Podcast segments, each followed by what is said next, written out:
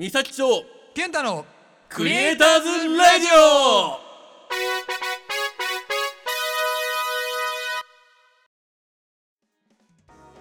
どうもクリクリです。はいこちらのラジオは趣味やアマチュアでクリエイターやアーティストをやっている人たちへ同じくアマチュアである我々が、えークリエイターならではの愚痴を聞いたり有益な情報を共有したりリスナーと交流したりすることを目指すラジオですはい改めましてこんにちは。私ピュンタでございます。今回は私一人で今日は放送しております。えーなんでかと言いますとですね実はなんと、えー先月美咲ち一緒にやっている美咲ちくんがですねなんとコロナになりまして、えーその関係で、えー私一人で、えー放送しております。そんなわけでですね、えー今日は、えー、丸々1回私一人でお送りしていこうと思いますいや初めての一人なんでねちょっと緊張してるんですけどまあまあまあちょっといつもよりも短めにという感じで、えーゆるゆるとやっていければと思っております。まずはですね、えー、美咲ちくんの近況からちょっと報告していこうかと思うんですけどまあこちらはですね美咲ちにもう一回話してもらおうと思ってますんであれなんですけど、えーこちらのラジオをですねいつもあの前月末ぐらいにまとめて3回分撮ってその、えー放送を1ヶ月間かけて3回に分けて放送しているんですけど実は前回の4回目ですか4回目の放送を流したあたりでですね美咲ちくんがコロナにかかりまして、まあ、ご多分に漏れず、うん、随分ひどい目にあったようでございます。まあねあのー今だいぶもう落ち着いてきましたけど当時9月ですからもうバリバリ緊急事態宣言下でなんか随分やっぱりあの入院もできなかったそうであマジで死ぬかと思ったみたいな話をしてましたね。まあよくなんか NHK のニュースなんか聞いてるとねなんか若い人が減っててなんか死ぬかと思いましたみたいなことを言ってましたけどなんかほんとそんな感じでしたね。ってことでね今回は私一人なので、えーまあこんな感じで好きなことをつらつら話していこうかなって思ってます。で、えー今回話していこうかなって思ってんのは私が最近ハマってることですね。まあ皆さんあのねやっと緊急事態宣言明けましたけど、まあ、実は私これ撮ってるの10月2日土曜日なんで放送する前日に撮ってるんですけど あのまあ緊急事態宣言明けたとは言ってもなかなかねまだあの飲み屋をまだ9時までですか酒提供とかっていう感じなんでなかなかまだ自由ってわけにはいかないですけどそんな中で皆さんおうち時間ってどうやって過ごしてます？っていうお話です。私はね最近ハマってることはねちょっといろいろなんかあってね一つ目がですねもうちょっとこれはなんかこう自分の中でブームが去りつつある気もするんですけどあのマイクプリアンプって皆さんご存知です？あのマイクプリアンプって要はこのこの声とか撮ってるこのマイクあるじゃないですか、まあ、マイクは皆さん見たことありますよねカラオケとかでね。あれのね音を増幅する機械なんですけどまあね今私撮ってる音だってちゃんと増幅されて皆さん聞ける音質になってると思うんですねだったらいらないじゃないって話なんですけどまあねこう音に関係することをやってるとですねやっぱりこうなんかこうこだわったりするんですよ。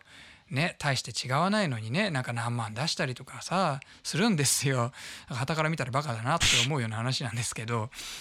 でまあねちょっと今はその音を取り込むためのオンディオインターフェースっていうのとマイクを今直接つないでるんですけどその間にマイクプリアンプをねかましたいなって最近思っててまあ最近っていうかまあ1ヶ月2ヶ月前ぐらいですけどでまあちょっといろいろ調べてたんですけどうーんねなんかやっぱ高いんですよねマイクプリアンプってね。それでまあねどうしようかなとかって言いながらねあのサウンドハウスっていう通販サイトをねこうつらつらつらつら見たりとかレビュー記事をつらつらつらつら見たりとかして結局買ってないっていうね。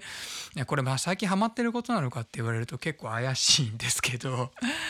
まあねそんなのに、えーハマってちょこう欲しいなとかって思いながらこう調べたりしてるんですよ。でそれでね、まあ、最近だとこの API500 シリーズとかっていうなんかこう通称ランチボックスとかって言われる小型の、えーモジュールが売り出されてたりしてでまあそういうところでね安い安いってって言ってもまあ23万？23万ですかね。まあ、23万を安いと思うか高いと思うかは 人によって全然違くていや23万なんておもちゃじゃんっていう人も多分いっぱいいるんですけどえ23万っていう人も多分いっぱいいるんですよね。まあそんな感じの世界なんですよ。まあねマイクプリアンプってほんとピンキリでねなんか上見ると10万20万とか平然とするんですよ。いや10万なんてまだまだ序の口でねもうなんか50万とか60万とかするんですよ。えって感じじゃないですかただ単にマイクの音を上げるだけなのにさねって思うんですけどね まあそういうのはプロの現場とかではみんなこう使ってるんですよ。で、ね、プロの現場で使ってるとねこうアマチュアの人たちは私も含めてですけどなんかそういういい機材あプロが使ってるこういう機材欲しいなとかって思うんですよね。でまあわ音が分かる人はねちゃんと分かるんでしょうけど私みたいなねこう PayPay は聞いたって分かるかどうか分かんないですけどね。でもまあこう、まあ、プロが使ってる機材だきっと音がいいんでしょうと思って欲しくなったりするんですよ。そういう病気なんですよね。こういうあの界隈の人たちってみんな。で次、えー、次にハマってるのはですねこれは結構最近ハマってるんですけどあのスマホのカメラを強化するみたいなえー、マイブームですね。今やっぱりスマホのカメラってすごい性能上がってますけどそのせっかく高いスマホの機能を私今まで全く使ってなかったんですけど なんかの表紙にねこうああちょっとスマホのねカメラこだわってみようかなと思ってね。まあでも実際はねその超広角とかって今なんかねマルチレンズとかって言っていろいろあるんですよね。なんか超広角で撮れるのと広角で撮れるのと望遠で撮れるのとかっていう風になんかいいいいスマホとかだとそういうの分かれてて。そういうのがあるのはまあいいんですけど、まあ、私のスマホもね一応超広角レンズっていうのもついてるスマホなんですよ。まあ、私持ってるのはあの OPPO のリノ 5A のやつなんですけどあの超広角のレンズついてるんですけど解像度めっちゃ低いんですよね。あのスマホなんかこうスペックこだわって見てる人って多分そんな多くないと思うんですけどあのレンズごとに解像度が違って解像度っていうか画素数ですね。画素数が違くてあの一番よく使う普通の広角レンズだとすごい解像度いいんですけどそのマクロレンズとかって言ってものすごい寄って撮れたりとかあの望遠とかねそのいわゆる超広角とかっていうレンズだとなんか途端に解像度っていうか画素数が落ちたりしてるんですよね。まあ本当にいいなんか十何万するようなスマホだったらどれもこれも解像度まあそれなりにいいんですけどまあ私の持ってるスマホなんていうのはまあ5万とかそんなようなまあミドルレンジクラスのスマホなもんでそうするとやっぱりね超広角のレンズとかその辺の解像度って低いんですよね。だそうするとやっぱりねその解像度のいいそのレンズで広角も超広角も撮りたいみたいなそんなにねよくわかんないニーズがあるんですよ。そうするとねそのなんか後付けレンズみたいなのつけるとねこうわーってこう広がったりとかあとはね望遠のレンズとかもあるんですよ私まだ望遠のレンズ変えてないなんかいいのが見つからなくて変えてないんですけど、えー、そういうの買ったりとかあとはなんか三脚？三脚買ったりあの軽い三脚ねあの買ったりとかあとはスマホってこうまあ言うなれば単なる板じゃないですか。であのいわゆるそのデジカメってすごいもう持ちやすくしてあるじゃないですか。持ち手の部分が盛り上がったりなんだりしてて。でまあああいうのがあるんでこう手持ちでやってても安定するっていうのがあって。でしかもあのスマホのあのシャッターって画面タップする。まああのボリュームボタンを押してもいけますけど。だなかなかねこうシャッターも押しづらくて押す時にブレちゃったりとかするんですよね。でそれもあってその何でしょう。こうスマホに挟みつけるタイプの持ち手みたいな持ち手兼シャッターボタンみたいなのを買ったりとかあとはねなんかねこだわってなんかこう LED ライト買ってみたりとかしてなんだ結局後付けレンズとその挟みつけるあのグリップと、えー、三脚とライトと、えー、あとフィルター何種類か買ったんですよね。ねまあ結構な買い物ですよね。まあそれだけ買ってもまあまあ 2, 2万2万いかないぐらいだったかな。忘れちゃったけど一番高いのが持ち手だったんですけどえっと持ち手60004000 2万いってないですね。1万数千円ぐらいだと思うんですけどあのー、ね揃えてみてやっぱなんかこう今までカメラってなんかこう興味はあったんですよ。なんかやろうってカメラ好きな人意外と多いじゃないですか。いやまあ女性も多いですけど。あのでねやっぱカメラ面白いなとは思ってたんですけどいやまあねもう始まる前から分かってたんですけどカメラって沼じゃないですかあれって。ごっついレンズもごっついカメラもなんか見るからに重そうじゃないですか。なんかああれ持って歩くのも大変だしえなんかカメラ一つで10万くだらなくってなんかレンズもなんかあこれも欲しいあれも欲しいフィルターも欲しいとか言ってたらあれ天井知らずなんであの怖くて手出してなかったんですけどでもまあスマホをねあのこうスマホは元から、ま、必要なんで買うんで、まあ、元はあるとそれにまあアクセサリー買うぐらいだったらまそんなに金かかんないんであこれだったらちょっとやってみてもいいかなって思ってまあ不意にこうちょっと思い立ったっていう感じなんですよね。でねやっぱりねこうスマホで撮ってるとね、まあ、デジカメ欲しいなって 思ってくるのもあるんですけどまあねでもやっぱりね面白いですやっぱりこうあなんかこうこんな風に撮れるんだなとかその自分でこうね設定いじったりとかするようになったんであこんな機能あったんだなみたいなの気づきますね。まあ普通なんかこうみんなお任せモードで撮りません？撮るとしても私そもそもほとんど写真撮らなかったんで まあ撮るって言ってもねこうなんか出かけた先とかでなんかちょっと撮るぐらいなもんなんでほとんど撮らなかったんですけどだこれ買ってからまあ少しこううん。まあさすがにやっぱり出かけないと撮らないですけど 出かけた時にはこう率先してこうさってやって撮るようにしてますね。自然とか撮るんだったらねそれこそ密にならないんであので、ね、スマホ元から持ってるスマホを使うんでそんなにこう初期費用もかかんないんでおすすめですよ。やっぱりこうカメラを強化したらん？カメラを強化したじゃないや。スマホを強化したカメラおすすめですね。で次えー次にハマってるというかですねこれもまあそのさっきのマイクプリアンプと同じなんですけどこのあの VR 前にあの2回前第5回の時にこうちょっとお話ししたんですけどメタバースの話をした時もまあ VR の話したんですけどやっぱねこう自分でも VR ゴーグル欲しいなってこうちょっと最近思ってるんですよ。まあ美咲ちなんか持ってるっぽいんですけどまあまあ VR ゴーグル欲しいんですけど VR ゴーグルもやっぱりその単発 VR ゴーグルだけで遊べるものとその PC につないであのより綺麗な映像を映せるモデルと2種類、まあ、あるいは両方できるものもあるみたいですけどせっかくやるんならそのいわゆるパソコンに VR ゴーグルつないでなんかゲームやったりとかあと VR チャットっていうまあそれこそ VR チャットなんていうのはメタバースみたいな感じなのかな？まあ私やったことないんでいまいち分かってないですけど。だからそういうのをちょっとやりたいなって思ってて。でまあただね今私ん家にあるのってノートパソコンしかもなんかモバイル系のノートパソコン1台しか持ってなくて。いやこんなのにそんな VR ゴーグル買ってきてつなげたって全然なんかこうカックンカックンで、まあ、まともに動かないのはまあ容易に想像がつくもんですから。今ちょっとねそのパソコンがね欲しくってまあそれでこうちょっといろいろ調べてるんですよ。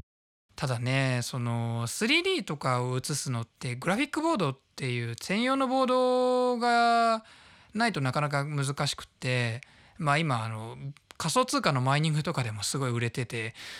でしかもまあ今世間噂あの噂？世間ではあの騒がれてますけどあの半導体不足が世界的に今深刻で。えーそのダブルパンチなんですよね今そのせいでねグラフィックボードがものすごい高いんですよね。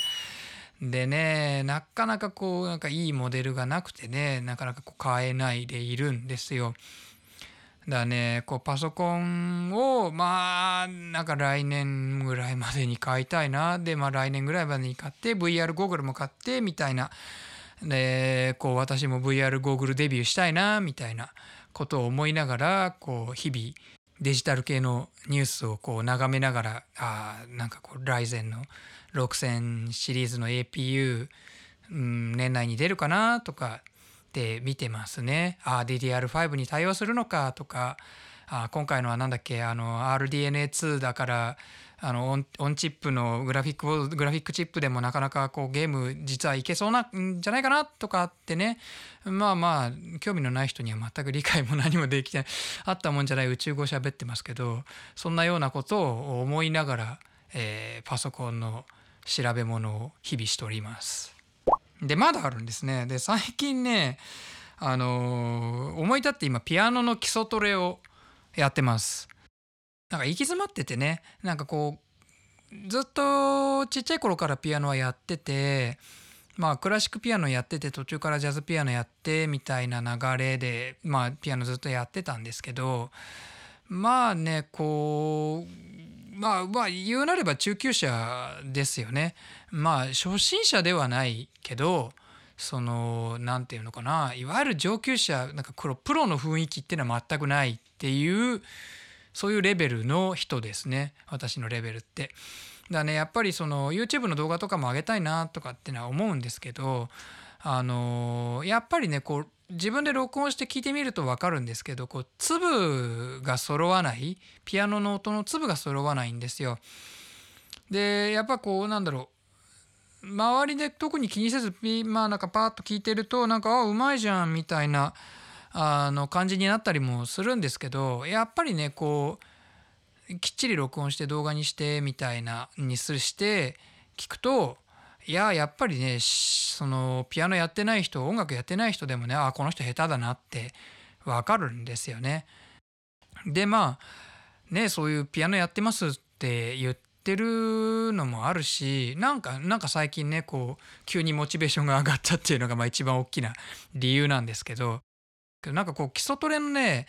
あの難しいやつみたいなのを調べるとねいわゆる保留音のトレーニングっていうのがね結構出てきて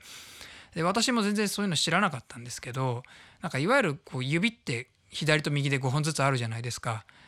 まあ普通はね。であのー、どっかの指で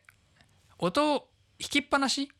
なんか小指でどの音を押しながらその残りの4本の指でレミファソファミレミファソファミレみたいなことをやったりとかなんかそんなようなそのどっかの指で鍵盤弾きながら他の指動かすみたいな保留音のトレーニングっていうのを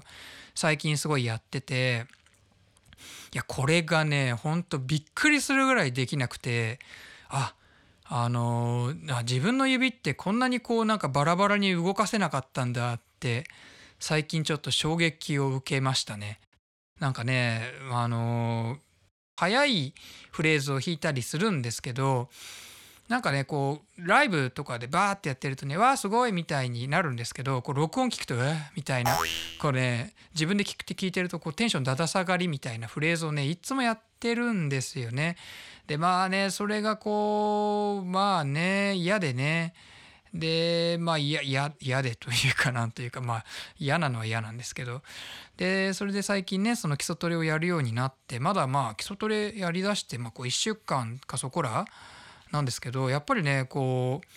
ちょっとねこう指がバラバラに少し前よりはね、うん、バラバラに動くようになってきたなっていう感じがしてああこのトレーニング効いてるなっていう